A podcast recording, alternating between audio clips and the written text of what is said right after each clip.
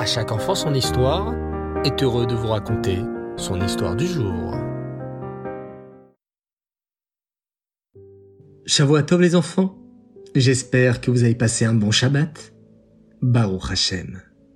Nous continuons ce soir, comme à notre habitude, nos histoires sur le Baal Shem Tov. Celui-ci prenait très à cœur de servir Hachem dans la joie. En effet, c'est important d'accomplir les mitzvot, le cœur joyeux, et d'étudier la Torah en y prenant plaisir. Mais ce Shabbat-là, le Baal Shem Tov fut non seulement joyeux, mais à trois reprises, il éclata de rire, un rire sincère et incontrôlable. Ses élèves s'étonnèrent de ce comportement inhabituel. Entre eux, ils décidèrent qu'un des plus proches racites du Baal Shem Tov, Reb Wolf, l'interrogerait sur ce curieux comportement.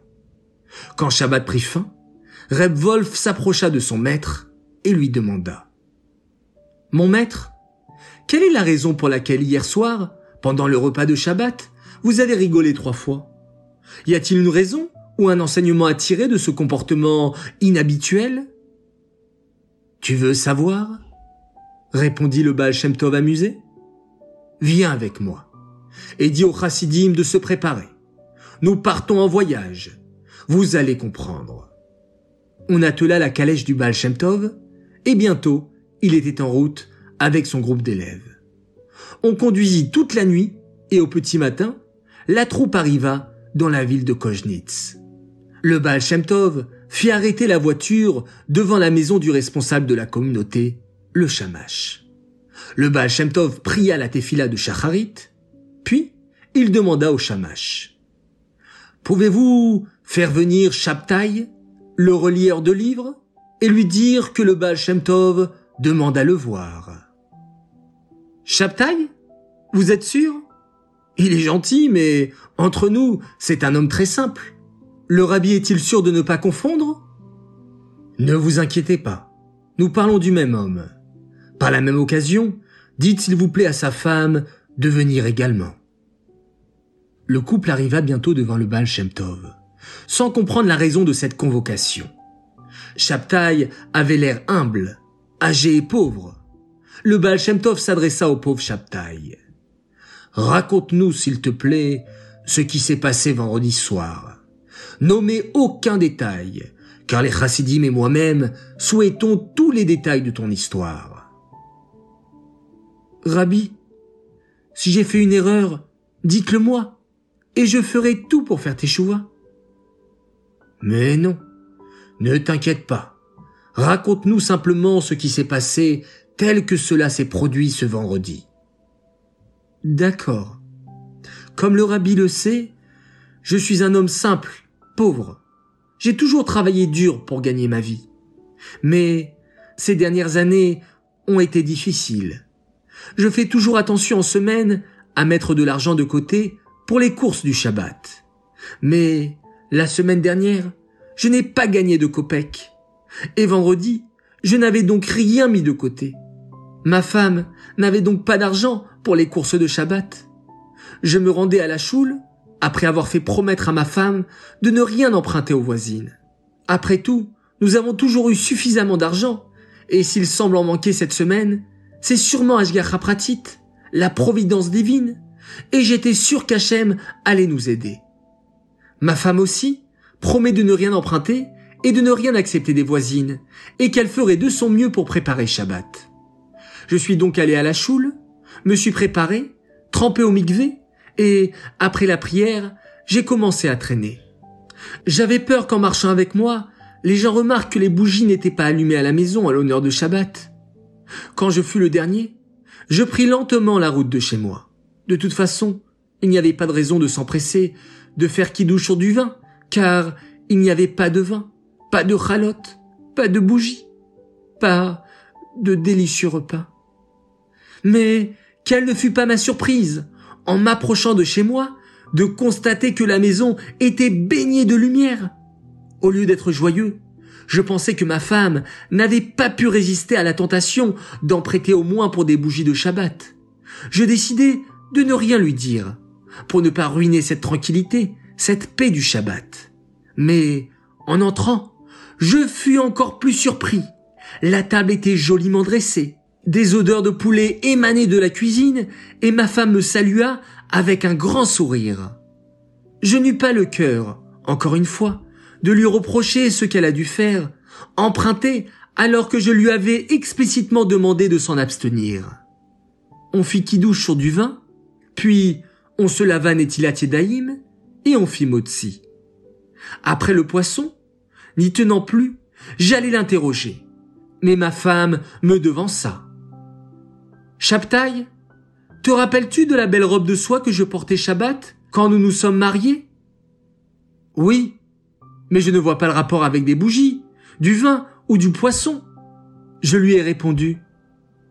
Eh bien, lorsque tu es parti à la choule, je me suis dit que la moindre des choses que je pouvais faire cette semaine pour honorer le Shabbat était de bien ranger notre maison pour qu'elle soit aussi belle que possible pour accueillir le Shabbat. J'ai nettoyé la table, les sols, et en nettoyant l'armoire, et en la vidant pour la ranger, j'ai trouvé cette vieille robe. Tu as raison, elle ne vaut pas grand chose. Mais les boutons des manches étaient là, et ils étaient en argent pur. Je les ai vite arrachés et apportés chez le bijoutier. Il m'en donna tellement d'argent que j'ai pu acheter tout ce que tu vois à cette table et il m'en reste encore pour la semaine prochaine. En entendant cela, je fus submergé de joie. Je me suis levé de ma chaise et j'ai commencé à danser, entraînant ma femme avec moi. On a dansé et dansé et remercié Hachem de nous avoir donné le nécessaire pour ce Shabbat-là de façon si miraculeuse. C'était vraiment magique. Puis, nous nous sommes installés pour manger la soupe. Après la soupe, je fis pris à nouveau d'un élan de joie, et je me suis mis encore à danser et à remercier Hachem pour sa générosité. Il en fit de même après le dessert.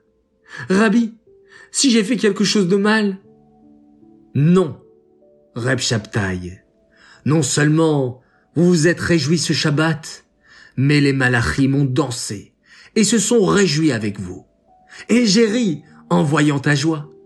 Maintenant, tu as le choix entre la richesse matérielle pour le restant de tes jours et une bracha pour avoir un fils. Ceci sera votre récompense pour cette joie pendant le Shabbat. La femme de Shabtai n'hésita pas un instant. Rabbi, à quoi nous serviraient ces richesses? Mon mari et moi sommes âgés et nous n'avons pas encore des enfants. Cela serait la plus belle des berachas. Le Baal Shem Tov promet ainsi au couple. L'an prochain, à pareille époque, vous serez bénis par un fils. Faites-moi part de sa naissance, et je viendrai pour être son sandak à la Brit Mila. Effectivement, un fils naquit à Reb Shabtai et sa femme. L'enfant fut nommé Israël, d'après le Baal Shem Tov, et en grandissant, il devint Rabbi Israël, le Maguide de Kochnitz. Alors, vous voyez ce que la joie peut apporter les enfants? Nous venons de quitter le mois de Hadar, le mois de la joie, pour entrer dans le mois de Nissan, celui de la Géoula, de la délivrance. Alors, veillez à être toujours Bessimcha, à être toujours joyeux. Et grâce à cela, nous serons enfin délivrés de notre exil. Amen. Cette histoire est tout particulièrement dédicacée pour deux filles extraordinaires, adorables, qui s'appellent Eidel et Chayamushka Elbaz, qui ont fêté la Brit Mila de leur petit frère, Ilal Yehuda à la maison, avec beaucoup d'émotion, et qui sont dévouées et pleines de qualité. Maman et papa vous aiment de tout leur cœur. Vous savez les filles, même si la Brit Mila n'a pas eu lieu dans une grande synagogue avec énormément de monde. L'essentiel, comme on l'a vu dans notre histoire d'aujourd'hui, c'est qu'elle a été faite avec une joie authentique. Alors, un très très grand Mazal à vous deux et à toute la famille. Une autre naissance et un autre immense Mazal Tov à deux garçons formidables, Lévi Israël et Shmuel Sides, pour la naissance de leur frère, Eliaoudov. Un très très grand Mazal Tov à vous beaucoup de joie, beaucoup de santé et beaucoup de nachat. Un autre Mazal Tov à souhaiter et un joyeux anniversaire à notre Daninou préféré qui a fêté son anniversaire ce Shabbat, que tu sois un grand sadique à faire toujours autant de chesed et de bien autour de toi, de la part de tes parents, qui t'aiment très fort, ainsi que de tes frères, Aviel et Yona. Ton frère Aaron Nathan te souhaite spécialement un bon anniversaire et une bonne santé jusqu'à 120 ans. On t'embrasse très très fort. Enfin, j'aimerais féliciter ce soir deux sœurs extraordinaires, Naomi et Ava Kessus, qui ont 6 et 5 ans.